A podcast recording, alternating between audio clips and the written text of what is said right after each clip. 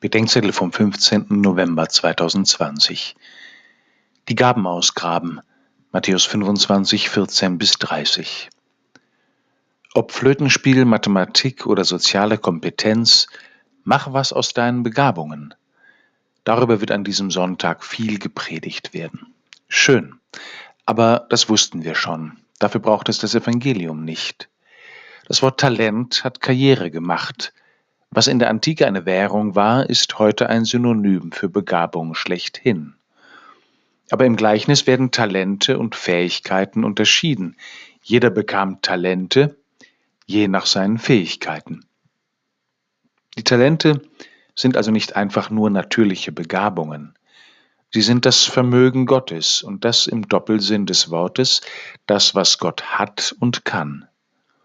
Was ist das für ein Vermögen, das uns je nach unserer natürlichen Begabung anvertraut wird? Folgendes fällt mir ein. Das Zeugnis von der Gegenwart Gottes und sein wirksames Wort. Vergebung und Versöhnung und die Macht über die bösen Mächte.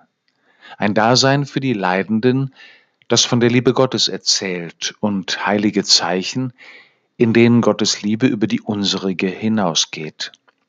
Diese Gaben Gottes sind Einzelnen und der Kirche als Ganze anvertraut. Warum kommen sie nur so spärlich zum Vorschein?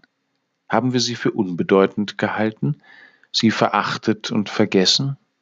Oder haben wir andersherum versucht, ihren Wert zu bewahren, indem wir sie vergraben haben? Irgendwann werden wir vom Geber der Gaben nach ihnen gefragt. Vorher ist es noch nicht zu spät, sie wieder auszugraben und den Menschen anzubieten. Wir müssen sie der Gefahr des Spiels der Kräfte aussetzen, denn sie ins Spiel zu bringen, heißt sie aufs Spiel zu setzen. Wo wir das tun und im Kleinen treu bleiben, dort werden die Gaben und die Begabten um ein Vielfaches wachsen, weil Gottes will.